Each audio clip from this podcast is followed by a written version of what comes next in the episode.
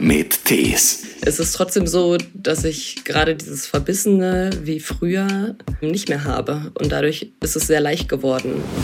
Ich sage nicht, man konnte sich den backen, aber man hat schon sehr viele Informationen darüber bekommen, von Babysfotos von dem Spender, von Hörproben, um die Stimme zu hören. Dann mussten wir nach der Geburt acht Wochen warten, bis wir den Adoptionsantrag stellen durften. Und dann war es tatsächlich, ja, die Hosen runterlassen. Also ich war auch nach dem gewonnenen Spiel nicht mit mir zufrieden, weil man hätte es ja noch besser und noch perfekter machen können. Also ob es eine Tasse aus dem Schrank holen war, funktionierte nicht, weil die Schulter sich bemerkbar gemacht hat. Viele Gelenke, die sich da bemerkbar gemacht haben und einfach im Alltag geschmerzt haben. Und das drei Jahre nach einem Olympiasieg. Ja, so schnell altert man, ne? Ein Podcast von SWR3. Mein Name ist Christian Thies und ich freue mich darauf, dass ich mit Kira Walkenhorst sprechen kann, einer unserer besten Beachvolleyballerinnen. Und sagen erstmal guten Morgen nach Borken, ne? Ja, genau, guten Morgen. Borken, da bist du irgendwann wieder so in die Nähe deiner, deiner alten Heimat gerückt. Ja, genau, richtig. Also ja. ähm, das mit drei Kids zu Hause war es dann doch irgendwann klar, dass wir ähm, die Hilfe unserer Eltern brauchen. Von daher war dann irgendwie entweder Richtung Westen zurück oder in den Osten, wo Marias Familie wohnt. Und jetzt ist es Borken geworden. Ja, dein Namen, den kennen wir spätestens seit 2016 natürlich. Eine unserer erfolgreichsten Beachvolleyballspielerinnen mit Laura Ludwig zusammen, Olympiasiegerin, Weltmeisterin. Dann vor vier Jahren Rücktritt erstmal aufgrund dieser ganzen Verletzungen. Dann die Geburt von Drillingen. Aber das ist, also da ändert sich das Leben natürlich schlagartig und jetzt im vergangenen Sommer dann doch nochmal wieder internationales Beachvolleyball gespielt. Es geht wieder los und selbst die Olympischen Spiele in Paris sind eine Option, auch noch an diesem Morgen? Ähm, ja, ich sage immer auf jeden Fall niemals nie. Man weiß ja. nicht, was kommt. Ähm, ist aber schon so, dass ich gesagt habe, dass ich ähm, den Fokus auf Family legen möchte, auf jeden Fall. Also ich werde ja. weiter Beachvolleyball spielen, ich werde nächstes Jahr Deutsche Tour spielen, ich werde auch mal international spielen. Ja. Aber ähm, jetzt die volle Olympia-Qualifikation werde ich nicht anstreben. Ähm, aber man weiß, man weiß ja nie, was passiert. Also wenn irgendwo jemand ausfällt, sich jemand verletzt, ähm, dann kann natürlich immer noch irgendwas dazwischen kommen, aber ähm, deswegen sage ich niemals nie, aber es kann passieren. Ja, wenn man aus Versehen Erfolg hat, ne? Ich meine, die man gar nicht auf dem Plan hatte, dann sagt man nicht nein. Ja. Und im Leben eigentlich auch immer noch Sportsoldatin, ne? Genau. Oder ist das vorbei? Nee, ist tatsächlich. Du bist aktuell ähm, immer noch Sportsoldatin. Aktuell noch Sportsoldatin, sehr, sehr dankbar dafür, weil es wirklich ja. ähm, ja, eine hervorragende Förderung ist, die wir da bekommen, um wirklich unseren Sport ausüben zu können. Und somit kann ich mich wirklich gerade voll auf Mutterdasein und auf meinen mhm. Sport konzentrieren.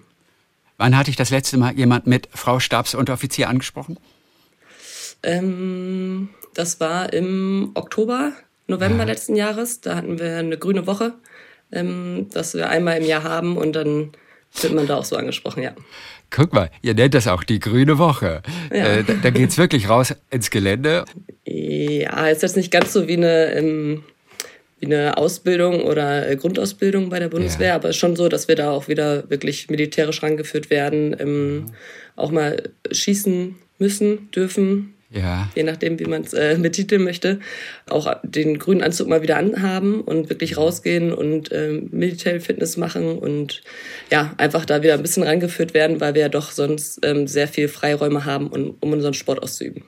Nun ist das ja auch sicherlich eine Sportkompanie. Das heißt, mit welchen anderen Sportlern bist du dann zusammen in der Gruppe, in der Kompanie? Ähm, ich bin in Hamburg äh, stationiert und ja. da sind vor allen Dingen viele Wasserballer, Ruderer, Beachvolleyballer, mhm. Segler. Ja, das sind so die größten Sportgruppen, die wir da haben. Ja. Über die Karriere sprechen wir natürlich. Ganz besonders spannend ist bei dir natürlich auch dieser familiäre Aspekt. Da liegt dein Fokus gerade drauf. Das gibt dir natürlich auch Kraft und Energie.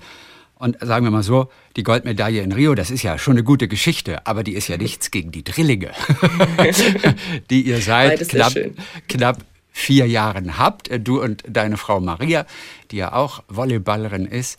Emma, Pepe und Mo, das sind auch noch so schöne Namen. Wie habt ihr die ausgewählt? Ja, tatsächlich äh, war es ein, ein, längerer Weg. Also seitdem wir wussten, dass es dann Drillinge werden, was wir schon recht früh erfahren haben, ähm, hat man dann angefangen, wie wahrscheinlich jede andere Eltern, werdenden Eltern auch, eine Liste zu machen und Namen rauszusuchen, die einem gefallen würden. Für uns war klar, dadurch, dass der Nachname sehr lang ist, dass es ein kurzer Vorname sein soll. Und wenn man alle drei Kinder rufen muss, dann drei lange Namen wäre, wäre dann zu viel. Deswegen haben wir gesagt, kurze Namen und dann ja ein bisschen Ausschlussprinzip. Ähm, der Name gefällt uns, der stand da ein paar Wochen auf der Liste, dann ist da wieder mhm. einer weggekommen, ein neuer dazu und nachher waren es die drei Namen, für die wir uns entschieden ja. haben. Also den Pepe zum Beispiel. Wo habt ihr denn die Pepe her? Da wird man denken, es gibt vielleicht einen berühmten brasilianischen Beachvolleyballer, den ihr beide verehrt, der Pepe heißt. nee, tatsächlich nicht. Also Beachvolleyballer nicht. Trotzdem war der Name tatsächlich der erste Name, der für uns feststand. Ähm, ja, den hatten wir beide im Kopf, der stand auf der Liste und war dann von Anfang an eigentlich äh, safe, ja. dass es der auf jeden Fall sein wird. Aber wie klug von euch, dass ihr schon von Anfang an im Vorfeld daran gedacht habt, dass es kurze Namen sein müssen, weil man sonst zu lange rufen muss. Da, entschuldige bitte, wer von euch beiden besitzt denn diese Weitsicht von Natur aus? Ich glaube, das bin ich. Das bist du. nee, also ähm, ich kenne es selber, ich habe selber einen Doppelnamen auch und ähm, also eigentlich heiße ich Kira Katharina Weikenhorst und ähm, ja, mein zweiten Namen wie das so ist, früher wurde man äh, Kira Katharina, wurde ich nur genannt, wenn ich ein bisschen Mist gebaut habe. Dann haben meine Eltern mich mit vollen Namen angesprochen und da wusste ich dann, hm. Demnach ja. war dann für mich klar, dass so ein ja, Zweitname nicht unbedingt sein müsste. Und ähm, ja. ja. durch den langen Namen und diese ganzen Unterschriften, ähm, wenn ich das dann wirklich mit vollen Namen immer unterschreiben musste, war für mich klar, finde ich kurze Namen einfach praktischer und schöner. Zwei Mamas, auf dem Spielplatz, die in den Straßen unterwegs sind. Das ist für euch das Normalste auf der Welt. Für viele Eltern mittlerweile wahrscheinlich auch.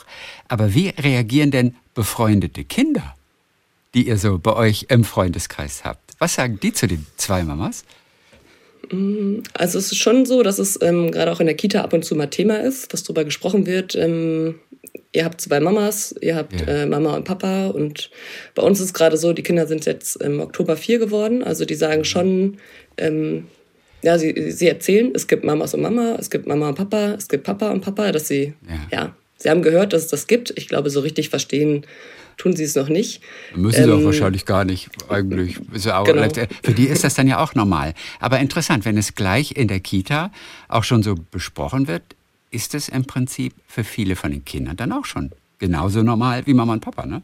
Genau. Also es ist jetzt nicht so, dass da irgendwie, dafür sind die auch zu klein noch, ne, dass die da gehänselt werden Stimmt. oder irgendwas, sondern es ist einfach, ähm, ja, es ist ganz normal, dass Emma, Mo und Pepe zwei Mamas haben. Wir sind auch nicht die einzigen in der Kita oder in unserer ja. Kita-Gruppe, die ähm, mit zwei Müttern ähm, erziehen, mhm. sondern gibt noch ein anderes Kind auch. Und das ist einfach, ja, ja, es wird als normal ertrachtet und da haben wir jetzt eigentlich noch keine wirklich negativen Erfahrungen gemacht. Es war mal ganz süß von, von einer Freundin, ähm, die Nichte war das, äh, die hatte dann, als sie erfahren hatte, dass wir Drillinge bekommen und zwei Mamas sind, äh, dann gefragt, ähm, ach Mensch, die armen Kinder, wer macht denn dann jetzt mit dem Mathe? Weil für sie war klar, dass der Papa immer Mathe macht. Und das sind dann so Sachen, ja, also Gott. süß, was, was Kinder so denken. Ähm, jetzt kann ja. keiner mit dem Mathe machen, weil die keinen Papa haben. Also ja ja, ganz süß und nee, alles völlig äh, entspannt und offen tatsächlich. Ihr habt ja einen ganz schönen Weg auch hinter euch, bis es dann letztendlich Drillinge waren. Der Kinderwunsch war da, da kommen wir auch gleich nochmal zu. Aber als es dann wirklich geklappt hatte, endlich, und ihr dann aber erfahren habt, es sind gleich drei, beschreibt mir bitte diesen Moment, denn ihr hattet mit allem gerechnet, vielleicht auch Zwillinge aber mit Trilling ganz bestimmt nicht. Beschreib mir bitte diese fünf Sekunden, in denen du es erfahren hast. Ähm, ja, das war wie gesagt eigentlich sehr früh schon. Ähm, das ja, war noch mit, ähm, mit dem, wir waren beim Frauenarzt, weil schon Komplikationen da waren und ähm, wussten eigentlich noch gar nicht so wirklich, ob es geklappt hatte. Wir hatten es erahnt, weil es Maria sehr ja, schlecht ging in dem Moment, aber wussten nicht, dass, also wussten noch nicht offiziell, dass es geklappt hat und hatten dann eine Untersuchung und dann bei dieser Untersuchung kam dann direkt raus, dass da drei Fruchthöhlen sind und die Frauenärztin oder die Ärztin hatte dann ja auch ähm, überrascht reagiert, ähm, sich erschrocken, dass sie da drei gesehen hat, weil das natürlich auch nicht das ist, was sie bei ja. der medizinischen Hilfe da erreichen wollen, dass da Mehrlingsgeburten bei rauskommen. Und das will man ähm, nicht, dass eine Ärztin sich erschreckt. Das will das, man als Patienten nicht so gerne sehen. Das stimmt. Aber das war für mich, also ich habe die drei Fruchtholen auch gesehen gehabt und ja. war für mich klar, okay, krass, es sind Drillinge. Habe mich aber trotzdem gefreut, dass es geklappt hat, weil wir einfach schon sehr lange probiert hatten und es nie funktioniert hat.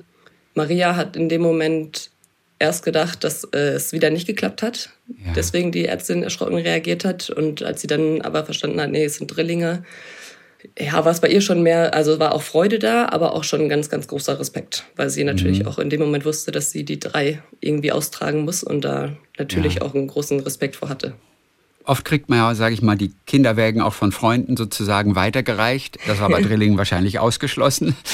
Hattet ihr auch so so ein Drillingskinderwagen. Ich meine, da brauchst du ja den ganzen Bürgersteig, die ganze Breite für dich. Mhm. Hatten wir, ähm, haben wir aber schnell ähm, verändert, dadurch, dass wir wirklich ähm, mit dem Drillingskinderwagen selten irgendwo durchgekommen sind. Also ja.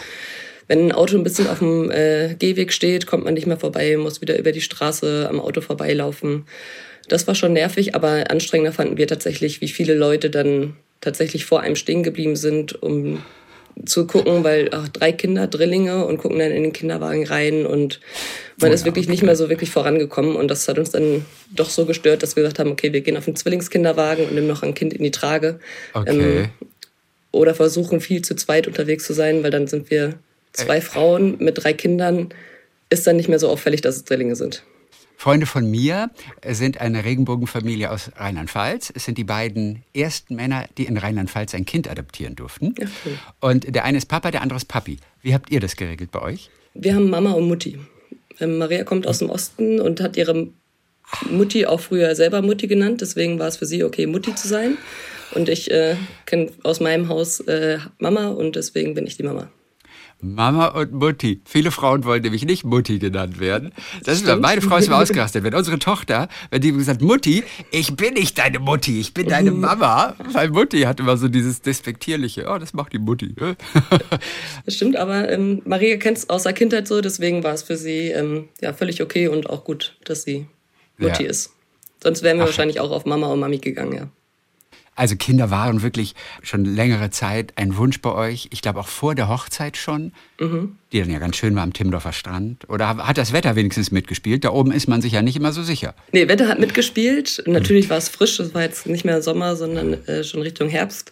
Es war sehr stürmisch. Wir hatten, ich glaube, auch in der Nacht ist dann irgendwie im Hotelzimmer noch ein Feueralarm losgegangen, weil ein Fenster vom Wind aufgebrochen wurde. Also es war wirklich sehr stürmisch an dem Tag. Ja.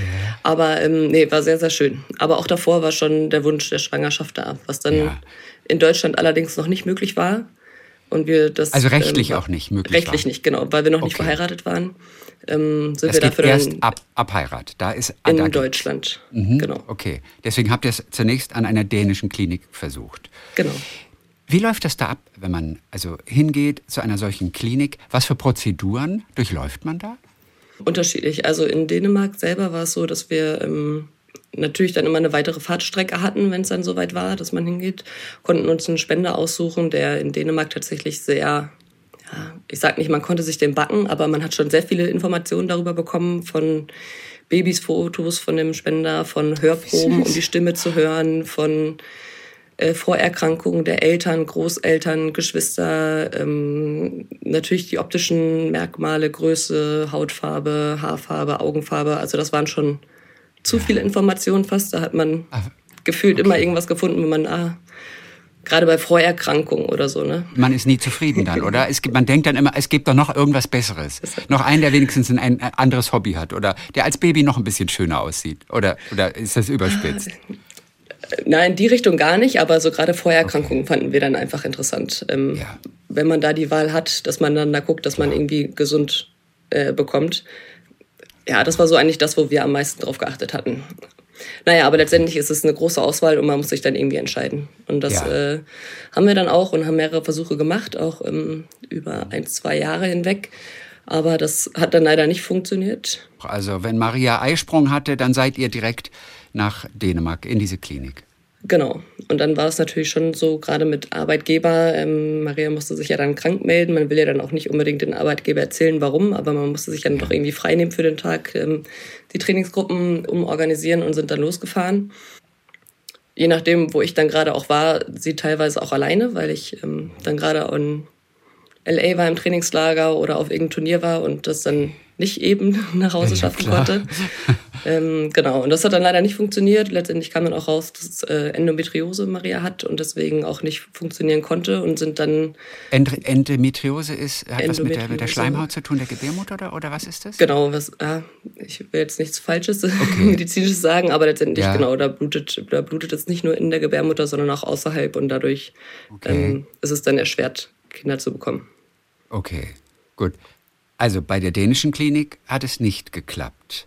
Aber ihr habt dann geheiratet und konntet dann in Deutschland etwas anderes versuchen?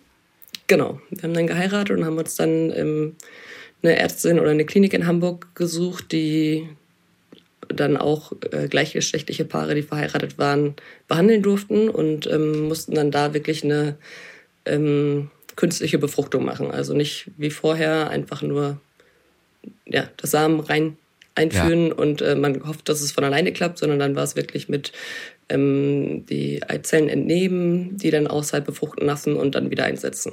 Und da ja, mussten wir auch einiges an Papierkram vorher machen, ähm, um das dann machen zu können. Ähm, ich kann verstehen, warum. Wenn man dann hört, was für Geschichten auch schon da abgelaufen sind, dann weiß man, warum die sich mit allen Sachen absichern natürlich viel, viel Papierkram trotzdem gewesen im Vorfeld. Ähm, durften es dann probieren. Das heißt, was ist da abgelaufen, du sagst? Also warum dieser Papierkram? Was passiert zum Beispiel? Also eine Geschichte, die wir gehört haben, war, dass dann eine Frau ähm, hingegangen ist und die hatten Eizellen eingefroren mit ihrem Mann damals.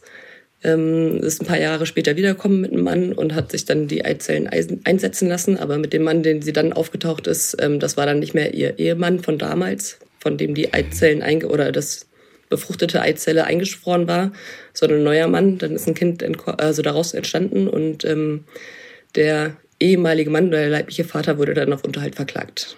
Und da müssen sie sich natürlich mit allen möglichen Sachen mittlerweile ja, absichern, dass sowas einfach nicht mehr passiert. Ja. Demnach gibt es aber auch viele Schlupflöcher, die da gesucht worden sind und viele, ähm, ja, viel, wirklich viel Papierkram im Vorfeld, dass man das dann da machen darf. Mhm. Ja. So. Und bei euch, also ihr habt den ganzen Papierkram hinter euch gebracht. Wie lange hat es gedauert, bis es erfolgreich war? Ähm, ja, dann hat es tatsächlich beim ersten Versuch geklappt. Also Nein, sogar uns, beim ersten. Genau, dann entschieden, dass wir ähm, zwei Eizellen einsetzen werden, einfach mit der Vorgeschichte, dass es doch sehr, sehr, sehr viele Versuche schon waren und die, wir wollten die Wahrscheinlichkeit erhöhen, dass es funktioniert. Und ja, haben auch bei immer zwei gesagt, Eizellen.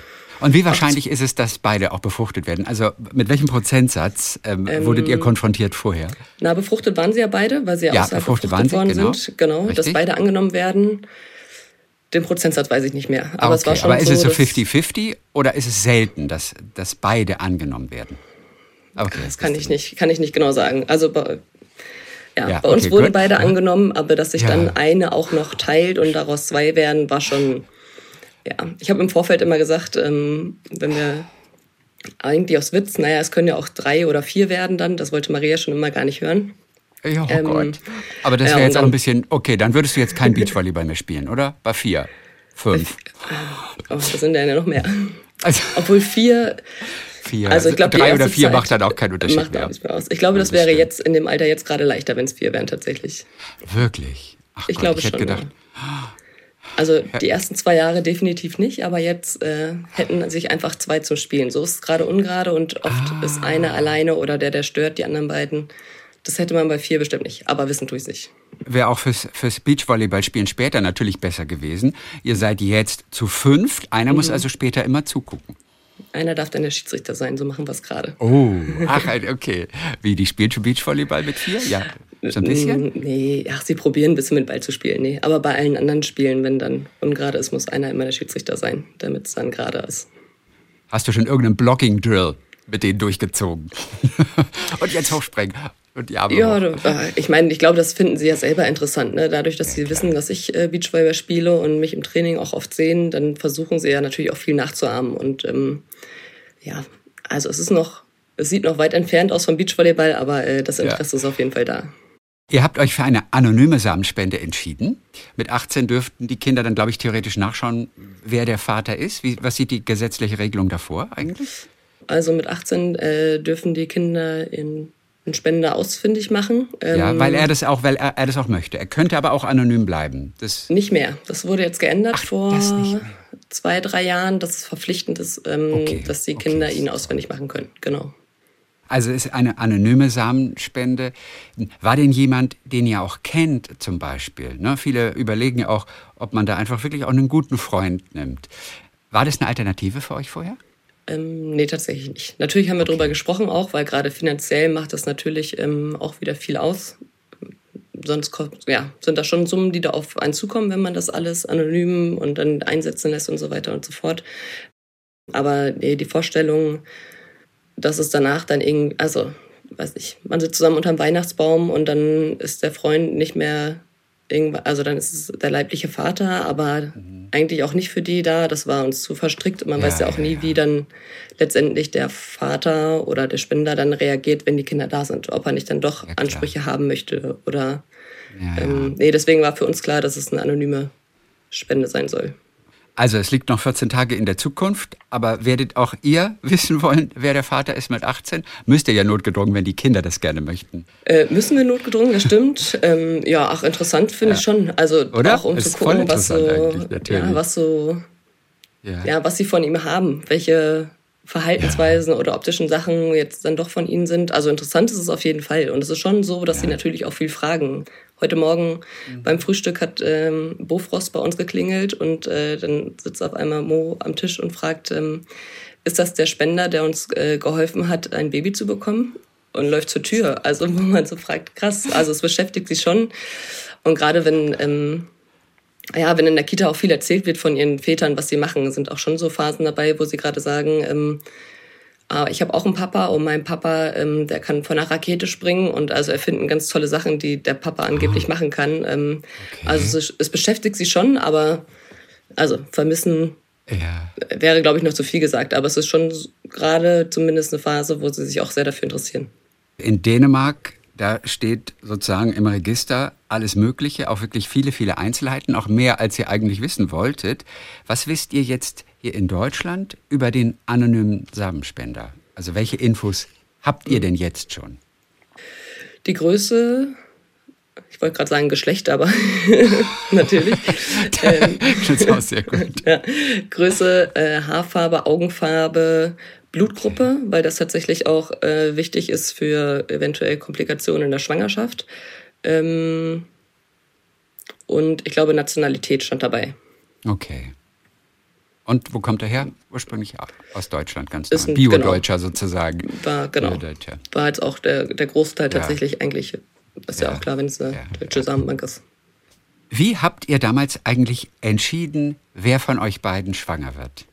ja, das war uns eigentlich von Anfang an recht klar. Maria ist äh, ein paar Jahre älter als ich, von daher war klar, dass Maria anfangen wird. Und der eigentliche Plan war, dass ich danach ziehen werde. Da wussten wir aber noch nicht davon, dass es äh, Drillinge beim ersten Mal direkt werden.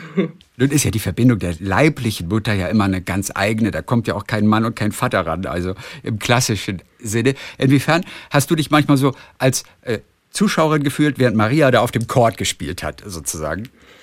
Ähm, also am Anfang gar nicht. Ich glaube ja, ich, so stelle ich es mir vor, bei einem Kind ist es oft das erste Jahr, wo der Vater oder äh, der Partner, die Partnerin außen vor ist, weil die leibliche Mutter stillt, die stillt, stillt, stillt. Viel passiert ja im ersten Jahr eigentlich nicht, außer dass dann vielleicht der Partner mal Windel wechseln darf. Das war bei uns am Anfang schon anders, dadurch, dass drei waren, ähm, Maria noch voll abgepumpt hat, auch zwischendurch, war sie eher ja, viel auf dem Sofa gefesselt und musste Milch abpumpen. Demnach habe ich sehr, sehr viel gemacht. Das kam jetzt eher so, als sie zwei, drei waren, war es schon so, dass äh, Maria ja deutlich gefragter war von den Kindern her, wo man Ach. das Gefühl hatte, okay, ich würde auch gerne helfen, aber ähm, war gerade nicht so angesehen, nicht so, nicht so gewollt. Hat sich aber zum Glück wieder geändert. Das ist ja mit allen Kindern so. Also mein Papa, meine Mama, weißt du, meine Mami, äh, das ist ja auch wieder so ganz normal. Aber warum war Maria dann gefragter? Ähm, letztendlich, glaubst du, es ist biologisch, genetisch irgendwie? Ihr seid ja beide gleich viel mit den Kindern zusammen. Und, äh, du, hast ja vielleicht sogar noch mehr die Windel gewechselt. Äh, aber es ist ja interessant. Warum ist plötzlich sie gefragter gewesen? Weiß man? Ja, gute Frage. Also ob es wirklich ja, äh, Genetik ist, halt so. oder ähm, natürlich oder war ich dann normale. auch wieder ein bisschen mehr unterwegs mit Beachvolleyball, dass man dann doch mal ein paar Tage oder Wochen unterwegs war. Okay, das ja, wird natürlich auch stimmt. mit einer Rolle spielen. Ähm, aber ja, ja. eine Antwort auf die Frage kriegen wir noch nicht von den Kindern. Maria war auf jeden Fall die biologische Mutter. Wie kompliziert ist es in Deutschland von der Rechtslage dann, die zweite Mutter zu sein? Was passiert nach der ja. Geburt da? Also ich glaube, wir mussten sechs Wochen warten, nachdem die Kinder auf der Welt waren und durften, oder acht ja. Wochen und durften dann einen Adoptionsantrag stellen. Ähm, Im Vorfeld war es schon so, dass wir auch zum Notariat mussten und ich musste beglaubigen, dass ich alle Pflichten annehmen werde für das Kind, mhm. was wir zusammen erzeugen wollen oder die Kinder, dass ich da alle Pflichten annehme, aber noch keine Rechte habe. Dann mussten wir nach der Geburt acht Wochen warten, bis wir den Adoptionsantrag stellen durften und dann war es tatsächlich ja die Hosen runterlassen. Also dann kam auch eine vom Jugendamt vorbei. Wir mussten unzählige Fragen beantworten, ähm, Führungszeugnis, was man alles machen muss, um dann ja. hat es ein Jahr lang gedauert. Ich glaube, kurz vor dem ersten Geburtstag hatte ich dann offiziell die Kinder adoptiert. Da kommt das Jugendamt und prüft natürlich alles.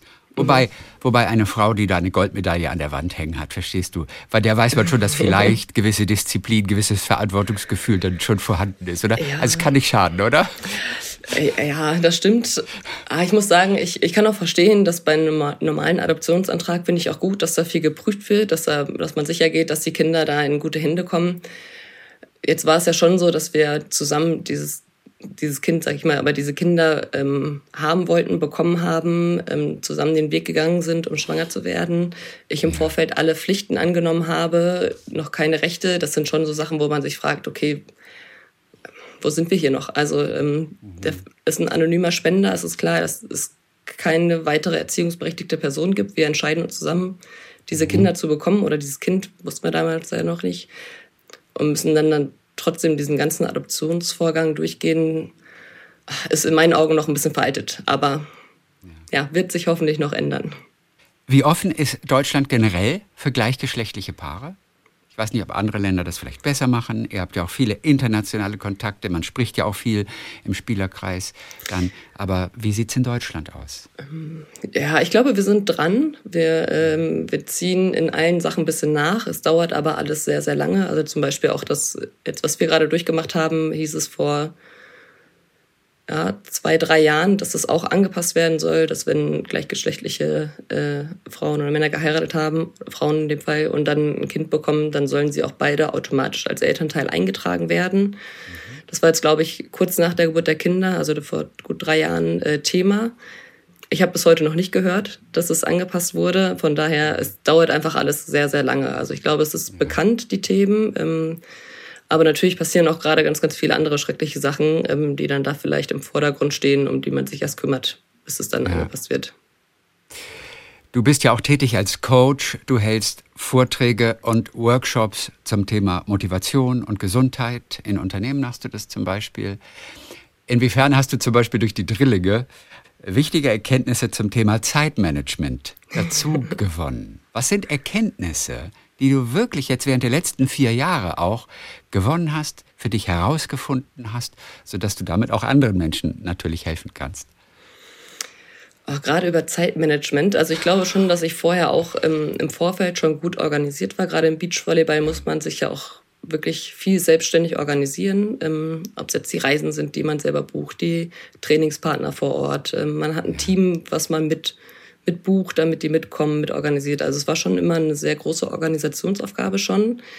Trotzdem war es immer für mich oder für mein Ziel ähm, oder unser Ziel im Beachvolleyball, das alles zu machen.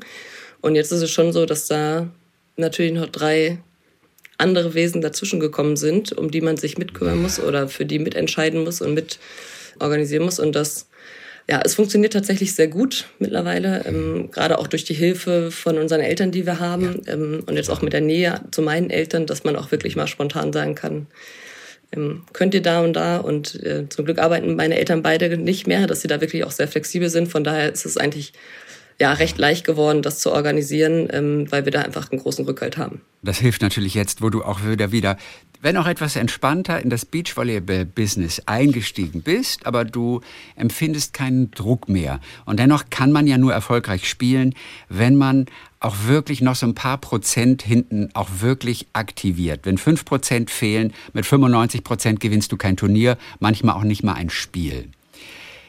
Inwiefern hast du aber diesen Ehrgeiz, den es ja auch, ich vermute mal, auch wirklich braucht, inwiefern hast du den jetzt nach sozusagen dem Rücktritt vom Comeback? Denn du brauchst ja, du brauchst diese Verbissenheit von früher. Eigentlich brauchst du sie ja wieder, oder? Ähm, jein. Also ja. ehrgeizig bin ich auf jeden Fall und ähm, mhm. ich hasse es auch immer noch zu verlieren, das mag ich nicht, aber ähm, es ist trotzdem so, dass ich gerade dieses Verbissene wie früher ähm, nicht mehr habe und dadurch ist es sehr leicht geworden. Also ich will auch nicht sagen, es war doof, dass ich das hatte. Es hat bestimmt auch zu diesem großen Erfolg, den wir geführt haben, hinzugefügt, aber es hat äh, gerade im Kopf ähm, super viel Energie gekostet. Also ich war okay nie zufrieden nach einer Trainingseinheit. Ich war auch nach einem gewonnenen Spiel nicht mit mir zufrieden, weil man hätte es ja noch besser und noch perfekter machen können. Und mhm. das hat einfach über die Jahre super viel Energie gekostet und das auch sehr äh, oft zur schwerer Arbeit machen lassen. Und jetzt ist es tatsächlich so, dass ich super gerne den Sport noch mache und auch viel trainiere gerne, auch viel spiele. Aber es ist gerade meine Zeit. Also ich habe hier zu Hause volles Programm und äh, bin in Verpflichtungen und kümmere mich um die Kinder und es macht auch viel Spaß. Aber ja. wenn ich zum Beachvolleyball gehe, ist es die Zeit für mich gerade. Und ich genieße es einfach, auf dem Feld zu stehen. Und ich bin, ja, es gibt auch noch andere Sachen außer Beachvolleyball. Mhm. Und das macht es gerade sehr leicht, dass man auch einen Fehler vielleicht im Spiel immer besser wegsteckt und drüber lachen kann und sagt, ach Mensch, dann, dann war es der halt nicht.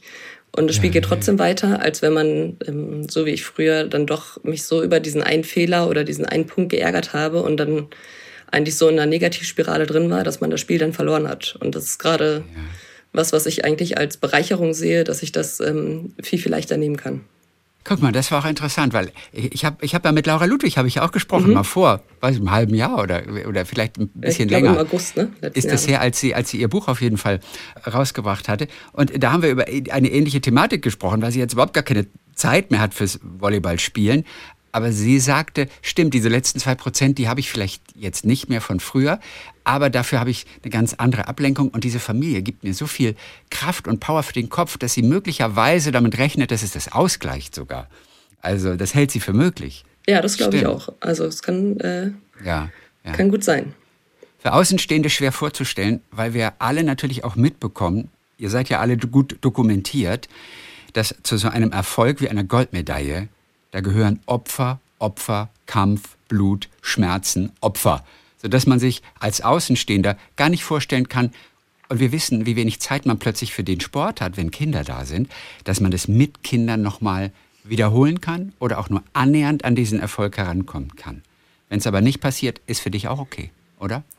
Ja, für mich auf jeden Fall. Ähm, ja deswegen war ja auch dieser bewusste Schritt, äh, für mich steht die Family auf jeden Fall im Vordergrund und ich versuche den Sport nebenbei hinzukriegen. Und ja. ich glaube, das ist mir letztes Jahr schon ganz gut gelungen. Also wir sind äh, sowohl auf dem internationalen Turnier äh, spielen zu können, auf der deutschen Tour wieder das Turniere gewonnen, ähm, Dritter bei den deutschen Meisterschaften geworden. Das war für den Einstieg auf jeden Fall schon auf jeden Fall zufriedenstellend und ähm, da kann ich auf jeden Fall anknüpfen und ja, wenn es dann nicht Olympia ist und nicht äh, nochmal eine Goldmedaille ist, das ist ähm, ja. für mich okay. Also ich mache es, weil es mir Spaß macht. Ich mache gerne ja. so viel, äh, wie ich erreichen kann, aber ähm, ich bin völlig zufrieden mit dem, was ich ja. bislang erreicht habe und mit dem, was ich gerade habe. Ich glaube, dass das total gesund und schön ist, denn ich denke auch, ich werde Olympiasieger, dann denke ich mir doch, okay, ich versuche noch weiter erfolgreich Sport zu spielen, aber das nimmt mir keiner. Das ist einfach toll. Während andere, von denen habe ich gehört, die haben eine Goldmedaille, aber die zählt schon vier Wochen später nichts mehr. Es muss die nächste Goldmedaille her. Solche Sportler kennst du vermutlich auch. Definitiv gibt es die auch. Und ähm, ich, ich meine, es ist ja auch bewundernswert, dass sie ähm, sich nicht darauf ausruhen wollen, sondern ähm, weiter nach noch besseren, nach noch mehr streben. Wäre vielleicht bei mir, wenn es gesundheitlich anders gelaufen wäre, ähm, nicht anders. Oder wenn wir jetzt nicht drei äh, Kids zu Hause hätten vielleicht auch anders, aber so ja, entscheidet jeder für sich natürlich äh, seinen eigenen Weg und ähm, ja, ich bin zufrieden mit dem Weg, den ich eingeschlagen ja. habe. Was macht denn deine Rippe? Die, die ja das drin. größte Problem lange Zeit war, die ja immer wieder rausgesprungen ist. Das mhm. klingt schon spooky für mich. Eine Rippe, die rausspringt. Fühlt sich vermutlich nicht so gut an, oder? Nee, überhaupt nicht gut. Vor allen Dingen ist man überhaupt nicht beweglich damit und das ist sehr schmerzhaft. Ähm, ja, letztendlich waren es ja viele Baustellen, die ich hatte. Das, äh, die akute war dann die Rippe, als ich dann die Entscheidung getroffen hatte damals, dass ich meine Karriere komplett beenden muss. Letztendlich war es ein, ja, nicht das Problem an der Rippe an für sich, sondern mein Pfeifschussdrüsenfieber, was wieder zurückgekehrt war und mein Körper im Allgemeinen so geschwächt hat und anfällig gemacht hat, dass ich, ähm, dass die Rippe halt immer wieder rausgesprungen ist. Hat eine Zeit lang gedauert, bis das äh, rausgefunden wurde, aber nachdem es rausgefunden wurde und die Therapie gut angeschlagen hat, war dann für mich eigentlich auch recht schnell klar, okay, wenn ich jetzt wirklich wieder schmerzfrei ähm, den Alltag bewältigen kann, dann will ich auf jeden Fall auch probieren, wieder Sport zu machen. Und solange das schmerzfrei, in Anführungsstrichen, weil kleine Wehwehchen gehören immer dazu, gerade mit den sechs Knie-OPs, die ich hatte, ist auch klar, dass die Knie sich auch mal melden werden zwischendurch. Aber solange das im Rahmen ist, will ich auf jeden Fall wieder probieren, Beachvolleyball zu spielen, weil dafür macht es mir auch einfach zu viel Spaß. Ich will jetzt nicht rumreiten auf der Rippe, aber warum springt eine Rippe raus? Fehlt da irgendwas? Ist da irgendwas kaputt? Warum springt eine Rippe raus? Nee, also so wie es mir jetzt erklärt wurde, war es das pfeifische Drüsenfieber, was ich ja 2014 schon mal hatte und Jahr pausieren musste, was wieder zurückgekommen ist. Und bei mir hat sich das wohl in den äh, Gelenken und Sehnen ähm, verfestigt. Und wenn das aktiv ist, dann äh, macht es die Bänder und Sehnen weich und ähm, ich bin anfällig für Verletzungen oder sowas wie, dass, dass die Rippe dann rausspringen kann. Das ist jetzt meine Laie-Antwort als Nicht-Mediziner. Aber die reicht uns ja auch. Okay. Also die, die können wir zum Glück verstehen. Okay. Weißt du? Denn es ist ja unglaublich, du bist ja wirklich auch bekannt für diesen unbändigen Willen, wieder in deinen geliebten Sand auch zurückzukehren. Nach, ich, ich glaube, zehn Operationen waren es. Wirklich Kreuzband, Meniskus, Schulter, Innenband, Hüft-OP hast du, glaube ich, auch gehabt das pfeifersche Drüsenfieber dann auch noch.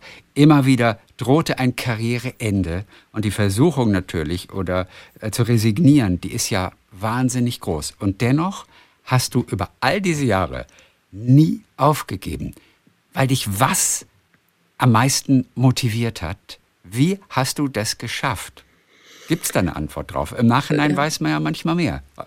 Ja, ich glaube auch in dem Moment ähm, war es für mich eigentlich nie eine Option, wirklich aufzuhören. Also klar war es okay. schon sehr frustrierend und nervig, dass ich doch immer wieder mit Verletzungen und Krankheiten zu kämpfen hatte.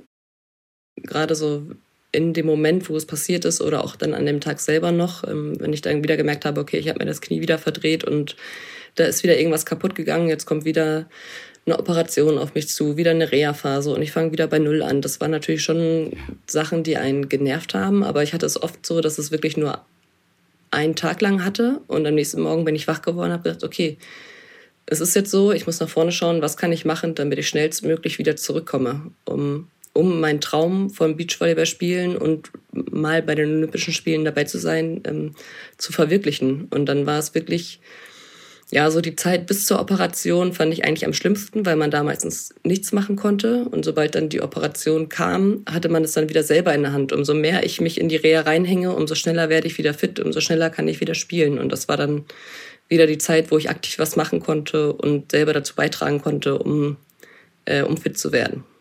Da fand ich ähm, 2014 das pfeifische Drüsenfieber zum Beispiel viel schlimmer, weil man einfach wirklich ein halbes Jahr hatte ich Verbot, irgendwas zu machen. Also ich saß die ersten Monate wirklich äh, ja, nur auf dem Sofa, selbst einkaufen war zu anstrengend und ähm, man konnte außer abwarten überhaupt nichts machen. Ähm, das fand ich dann deutlich schwieriger zu handeln, auch mit dem Wissen, man weiß nicht genau, ob ich danach nochmal so 100% leistungsfähig bin. Ähm, Gerade auch mental viel, viel schwieriger. Wie macht sich das bemerkbar, das pfeifersche Drüsenfieber? Ist das erhöhte Temperatur, Schlappheit? Wie schlimm fühlt sich das auch wirklich an? Genau, also am Anfang war es schon mit Fieber und wie Erkältungssymptome. Ähm, ich dachte, ja. ich habe, keine Ahnung, eine Grippe oder irgendwas, bin krank einfach nur, aber das war gerade mit dem Fieber sehr lang anhaltend und ich war extrem schlapp einfach. Und das, okay, okay. das Schlappsein ähm, hat sich dann aber wirklich über ja, mehrere Monate hingezogen, bis ich dann wirklich wieder ein bisschen, ja, bis ich gemerkt habe, okay, es geht langsam bergauf und auch immer wieder glaube auch 2014 hatten wir dann nochmal probiert, nachdem das Fieber dann weg war, dass ich dann nochmal ins Training eingestiegen bin. Aber ähm, ja, ich habe keine richtige Trainingseinheit durchgestanden, bis ich dann gemerkt habe, okay, ich breche hier gerade wieder komplett ein. Und dann ist es natürlich auch irgendwann gefährlich, wenn man ohne Körperspannung, ohne Stabilität ähm, ja, versucht, Beachvolleyball zu spielen. Da sind dann natürlich auch wieder nächste Verletzungen vorprogrammiert. Und deswegen war dann irgendwann der Schluss, okay, da muss jetzt wirklich eine lange Pause hin, um eine lange Regeneration zu gewährleisten. Und dann sollte es hoffentlich wieder klappen. Es ist so erfreulich, dass du tatsächlich nach vier Jahren dann auch nochmal wieder zurückkehren konntest, denn damals, 2019, da erschien es natürlich als komplett sicher, hier läuft nichts mehr. Ich meine, es ging, glaube ich, wirklich nichts mehr ohne Schmerzen. Das heißt, was ist immer so ein Beispiel, um auch wirklich mal klar zu machen, in was für einem körperlichen Zustand du warst? Was ging nicht mehr? Ja, Außer Hochleistungssport schon. natürlich, aber im Alltag. ähm, nee, es ging tatsächlich, war schon so, dass der Alltag auch, äh, ich sehr viele schmerzhafte Probleme hatte. Ähm, also ob es eine Tasse aus dem Schrank holen war, äh, funktionierte nicht, weil die Schulter sich bemerkbar gemacht hat. Die Kleinen ähm, sich auf, auf die Rippe oder ähm, auf die Brust mit draufzulegen, die waren da gerade ja, ein paar, paar Wochen alt und haben alt. um die zwei Kilo gewogen und ich konnte sie mir nicht wirklich auf die, auf die Rippe drauflegen, weil, weil sie dann rausgesprungen ist, beziehungsweise wieder geschmerzt hat. Ähm, natürlich waren die Knie immer auch mit beschädigt, dass wenn man dann, also Alltagsbewegungen wie kurz zum Essen, sich mal hinsetzen, was essen, danach aufstehen, äh, hat es gedauert, bis man wieder in Bewegung kommt. Also es war wirklich rundum viele Gelenke, die sich da bemerkbar gemacht haben und einfach im Alltag geschmerzt haben. Und das drei Jahre nach einem Olympiasieg. Ja, so schnell altert man. Ne? so schnell altert man mit der Goldmedaille. Es war auf jeden Fall für dich, weil es ja auch wirklich der Traum war und auch heute noch ist, Beachvolleyball zu spielen auf hohem Niveau. Es war für dich trotz aller Verletzungen, ich glaube, eine der härtesten Entscheidungen deines Lebens. Wirklich das so final zu machen. Vorläufig. Wie ging es dir danach, in den Wochen, in den Tagen danach? Also es war, also natürlich war es eine schwierige Entscheidung und die ist auch nicht von heute auf morgen gekommen, sondern ähm, die letzten Monate liefen ja dann tatsächlich so schon. Also ich glaube, die deutschen Meisterschaften konnte ich in dem Jahr selber auch schon nicht spielen wegen der Rippe. Habe dann immer wieder versucht, ins Training einzusteigen und immer wieder nach zehn Minuten aussteigen müssen. Man hatte im Kopf, dass im Jahr drauf, 2020, fing ja dann die Olympia-Qualifikation an. Das heißt, im Januar musste ich fit sein. Ähm, bis dahin konnte ich aber kein, kein Training in den letzten September bis äh, Januar absolvieren, also wirklich bis zu Ende absolvieren. Das ist natürlich dann auch der Druck, so, okay, meine Partnerin braucht auch eine Partnerin, auf die sie sich verlassen kann, mit der sie spielen kann. Mhm. Ähm, das war also ein sehr, sehr langer Prozess eigentlich. Und ähm, in dem Moment, wo ich dann wirklich das erste Mal laut ausgesprochen habe, ich glaube, das war es für mich. Das habe ich zu Hause gemacht mit Maria und danach mit meinen Eltern auch, dass ich, ich nicht mehr kann. Es war ja auch wirklich über Monate jeden Tag zu einem anderen Arzt gerannt, geguckt, was, was ist denn das Problem? Was, was brauche ich, damit das nicht mehr rausspringt die Rippe, damit nicht alles wehtut. Ähm, und es wurde nicht wirklich was gefunden. Das war dann auch vom Kopf her irgendwann sehr, dass man auch keine Lust mehr hatte, zum Arzt zu laufen und zu hören, nee, es ist alles in Ordnung. Und man hat aber diese Schmerzen. Und dann war es ähm, mit dem Moment, wo ich es ausgesprochen hatte, im ersten Moment eigentlich wie, als wenn mir ein Stein vom Herzen gefallen wäre, weil ich wusste, das ist die einzig vernünftige Entscheidung, aber es eigentlich nicht wahrhaben wollte. Ähm, also der Prozess dahin war schwieriger, als es dann einmal ausgesprochen zu haben. Aber dann plötzlich so eine Art Ruhestand, oder? Natürlich kannst du vieles auch im Beachvolleyball machen und Vorträge halten und, und, und Coachings und so. Aber es fühlt sich dann so ein bisschen an wie Vorruhestand, der ein bisschen zu früh stattfindet. Gell? Auf jeden Fall. Ähm, trotzdem war es, glaube ich, von dem Zeitpunkt her, ähm, dass wir einfach gerade äh, die drei Kids geschenkt bekommen hatten, ähm, schon so, dass man gar nicht viel Zeit hatte, darüber nachzudenken, was ich jetzt alles verpasse, was ich alles nicht, mit, nicht mehr machen kann, sondern ich war einfach sofort voll im anderen Leben drin, wurde gefragt und musste da ähm, mich einbringen und habe da Aufgaben ja wieder mehr machen können, die ich in den ersten Monaten mit den ganzen Trainingsversuchen und Arztbesuchen nicht habe absolvieren können, dass ich da eigentlich ähm, ja nicht in so ein Loch gefallen bin, wie es glaube ich vielen Sportlern geht, ja. die dann von 100 auf 0 gehen, sondern ähm, ja war da einfach direkt mit 100 Prozent wieder im nächsten Job drin und mhm. ähm, das hat mich eigentlich sehr sehr gut aufgefangen. Welche Rolle spielt Musik eigentlich in deinem Leben? So als Sportlerin, vielleicht auch jetzt aktuell als Familienmitglied, als Mutter? Ähm, ach, tatsächlich bin ich da äh, recht, recht schmerzfrei, was Musik angeht. Also es läuft immer mal Musik, jetzt tatsächlich mittlerweile mehr mit den äh, Kids, die jetzt auch gerne Musik hören. Ähm, die ersten Jahre war es schon so mit den Kids, dass wir auch äh, ganz oft Musik, also gar keine Musik anhatten, weil wir es einfach auch so laut genug fanden und zu viel Trubel ja, war. Ähm, und davor war es jetzt auch nicht so, dass ich unbedingt, ja, ähm, es lief mal Musik, es lief auch einfach mal Radio und äh, jetzt ja. keine speziellen Vorlieben, sondern es ist nett, wenn mal läuft, aber ich bin da jetzt nicht so, dass ja. ich es jeden Tag brauche. Du hast recht, während des Beachvolleyballspiels läuft ja schon genug Musik, oder? Ich finde die als Zuschauer, ja, wobei ich kenne es nur aus dem Fernsehen, muss ich sagen. Ich war nie vor Ort, aber ich finde es schon manchmal ein bisschen nervig. ständig Musik, Musik, Hit hier und dann wieder leise. Und dann wieder. Ich finde es ein bisschen unruhig. Was kriegst du davon mit auf dem Platz? Ähm, ja, man kriegt eigentlich also so viel, wie man mitkriegen will mittlerweile. Also ja. es ist schon so, dass wir da ja auch viel uns erarbeitet haben, um ähm, den Fokus zu lenken auf Sachen, die wir haben wollen. Und manchmal ist es, ist man im Flow drin und es läuft gut und dann kann man sowas auch aufsaugen und sich nochmal pushen lassen. Manchmal hilft es auch, wenn ja, man merkt, klar. okay, man ist müde und man muss nochmal gepusht werden, dass dann die Musik einen nochmal vorantreibt und vor allen Dingen das Publikum, was dadurch ja dann auch oft ähm, ja, sehr motivierend am Zuschauen ist und ähm, in Feierlaune ist. Und dann kann sowas schon motivieren. Wenn man jetzt irgendwie merkt, okay, man ist gerade nervös und es ist man ist ein bisschen zu hibbelig, dann versuche ich das schon einfach auszublenden, um mich wirklich in so einen Tunnel auf mich zu konzentrieren. Und ähm, mhm. ja, mittlerweile gelingt das einem eigentlich auch ganz gut dann. Jetzt fragen sich alle natürlich noch zum Schluss, ja, also jetzt, wo sie wieder anfängt, Beachvolleyball zu spielen, nach diesem Rücktritt, den quasi die Gesundheit ja erzwungen hat, was ist denn in diesen letzten Jahren passiert, dass du quasi deine Gesundheit dir wieder zurückerlangt hast. Was war das Entscheidende?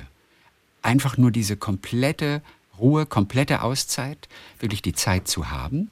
Dachte ich anfangs, dass mir das reichen würde, habe dann aber auch festgestellt, dass es trotzdem nicht besser wurde und habe mich dann von meinem ähm, Management eigentlich überreden lassen, nochmal einen Versuch bei einem Heilpraktiker ähm, in Essen beim Herrn Tenny zu absolvieren. Ja. Den kannte er schon und war da sehr, sehr begeistert von und ich habe dann ja, anfangs immer gesagt, nee, ich habe keinen Bock mehr irgendwo zu Ärzten oder irgendwas hinzulaufen, die Ruhe wird schon bringen.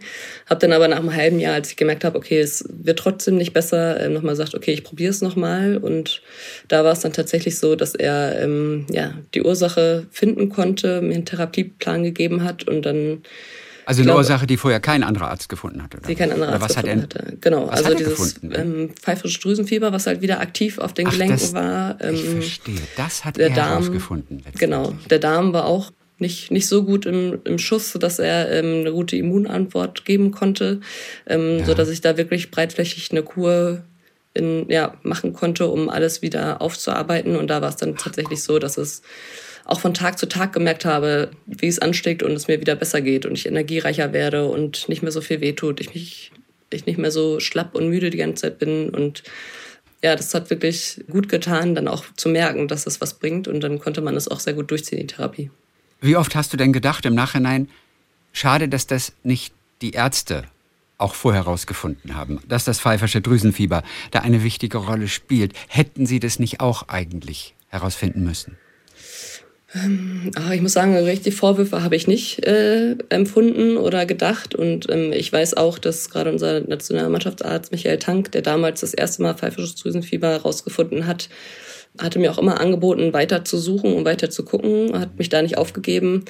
Das war dann eher meine Entscheidung zu sagen, nee, ich ähm, möchte jetzt gerade nicht weiter untersucht werden und zu Ärzten gehen, sondern will diese Pause jetzt haben und will zu Hause bleiben. Das wird schon alleine von weggehen, so dass ich da gar keinen Vorwurf machen kann, weil, weil die Entscheidung letztendlich von mir kam, zu sagen, okay, ich ähm, bin jetzt durch mit Ärzten und bleib jetzt einfach zu Hause. Also es hat sich ja wirklich auch gelohnt, auch wenn man sich im Nachhinein fragt, wie kommt ein Heilpraktiker letztendlich drauf, was ein anderer Mediziner nicht schafft, sind es bestimmte Werte, denn dein Blut wurde ja von hinten bis vorne natürlich auch durchgecheckt. Man würde denken, viele Marker sind auch irgendwie im Blut zu finden, aber so einfach ist es offensichtlich nicht, oder? Nee, genau, also sonst hätten sie es ja mit Sicherheit schon vorher rausgefunden. Ja, klar. Ähm, ich, ja, ich, ich muss sagen, ich bin eh offen, was ähm, auch diese Komplementärmedizin angeht. Und ähm, das, was er jetzt gemacht hat, kannte ich noch nicht, dass er tatsächlich über eine Iris-Diagnostik ähm, die Großbaustellen erstmal in meinem Körper gefunden hat und dann spezielle Tests danach ähm, machen konnte, um dann die genauen Werte zu kriegen. Ich sage aber immer, wer heilt, hat recht und äh, mir konnte er auf jeden Fall sehr helfen und ich bin auch immer noch im engen Kontakt mit ihm und wenn Probleme sind, dann stehe ich auch immer wieder bei ihm gerade auf der Matte. Da ist es auf jeden Fall gerade mein erster Ansprechpartner, den wir da, äh, der mein volles Vertrauen hat und der uns dann auch immer wieder hier aus den Situationen raushilft. Dann hoffen wir, dass du auch wirklich noch lange Zeit einfach gesund bleibst, alleine um Danke. alle Drillinge auf einmal auch im Arm halten zu können natürlich. ja, und auch wieder erfolgreich Beachvolleyball zu spielen. Wie sieht dein Training im Augenblick aus? Da wird erstmal im Athletikbereich gerade ganz viel gearbeitet und ähm, ich okay. muss einfach wieder Stabilität und meinen Körper auf die lange Saison dann wieder vorbereiten das Gute ist, dass der Körper sich an das erinnert, was er mal konnte oder mal gemacht hat, sodass es dann auch nicht ganz so lange dauert wie bei Nicht-Profisportlern, ähm, die dann wirklich bei Null anfangen. Aber ja, also da steht erstmal viel Krafttraining-Einheit bei mir auf dem Plan. Aber so ein paar Geräte hast du natürlich bei dir im Büro auch stehen oder im, im Zimmer. Ne? Genau, wir um, haben um äh, Athletiktraining seit zwei, drei, seit zwei, drei Wochen, äh, seit zwei, drei Ach, Jahren haben wir, Entschuldigung, seit zwei, drei Jahren. Mit Corona ist es so, dass wir tatsächlich einen eigenen Kraftraum jetzt hier auch haben. Aber natürlich, da muss man auch immer gucken. Ne? Also jetzt, wenn man selber mit flach liegt, dann äh, ist mittlerweile schon so, dass die Vernunft auch siegt und man den Körper mal einen Tag ja. Ruhe gibt. Ja. Kann es sein, dass Corona auch letztendlich in diesem Gesundwerdungsprozess eigentlich auch dir durchaus geholfen hat, weil einfach rundherum alles stillstand, du noch mehr Zeit gewonnen hast? Ähm, ja, weiß ich nicht genau. Ich glaube, wir sind, für uns war es dieses gerade am Anfang, diese Quarant ähm, dass wir alle zu Hause bleiben und ganz viel äh, nicht mehr stattgefunden hat, hat uns selber gar nicht so sehr betroffen, dadurch, dass wir mit den drei Kids eh erstmal zu Hause eingesperrt waren und unseren Alltag erstmal irgendwie über die Runden kriegen mussten, war es jetzt eh nicht so, dass für uns groß was ausgefallen ist. Also wir wären auf keine Veranstaltung gegangen, wir hätten eh keine Zeit gehabt, um irgendwelche Sachen besuchen zu können. Von daher hat es uns persönlich gar nicht so sehr getroffen. Ähm, aber ja, also viel verpasst haben wir tatsächlich in der Zeit nichts. Dann toi toi toi auf jeden Fall für die ganze Familie. Einen guten Start in Vielen dieses Dank. neue Jahr mit äh, tollen Familienstunden, aber vielleicht auch ein paar erfolgreichen Stunden dann im Court. Das wäre auch ganz schön. Eine unserer wirklich erfolgreichsten Sportlerinnen, Beachvolleyballerin, Olympiasiegerin, auch 2016 in Rio, die dann doch nochmal im Stile der Rolling Stones von ihrem Comeback zurückgetreten ist, um doch nochmal den Traum ein kleines bisschen weiterzuleben. Dann Dankeschön für heute und toi toi toi. Ich danke auch. Talk mit Tees.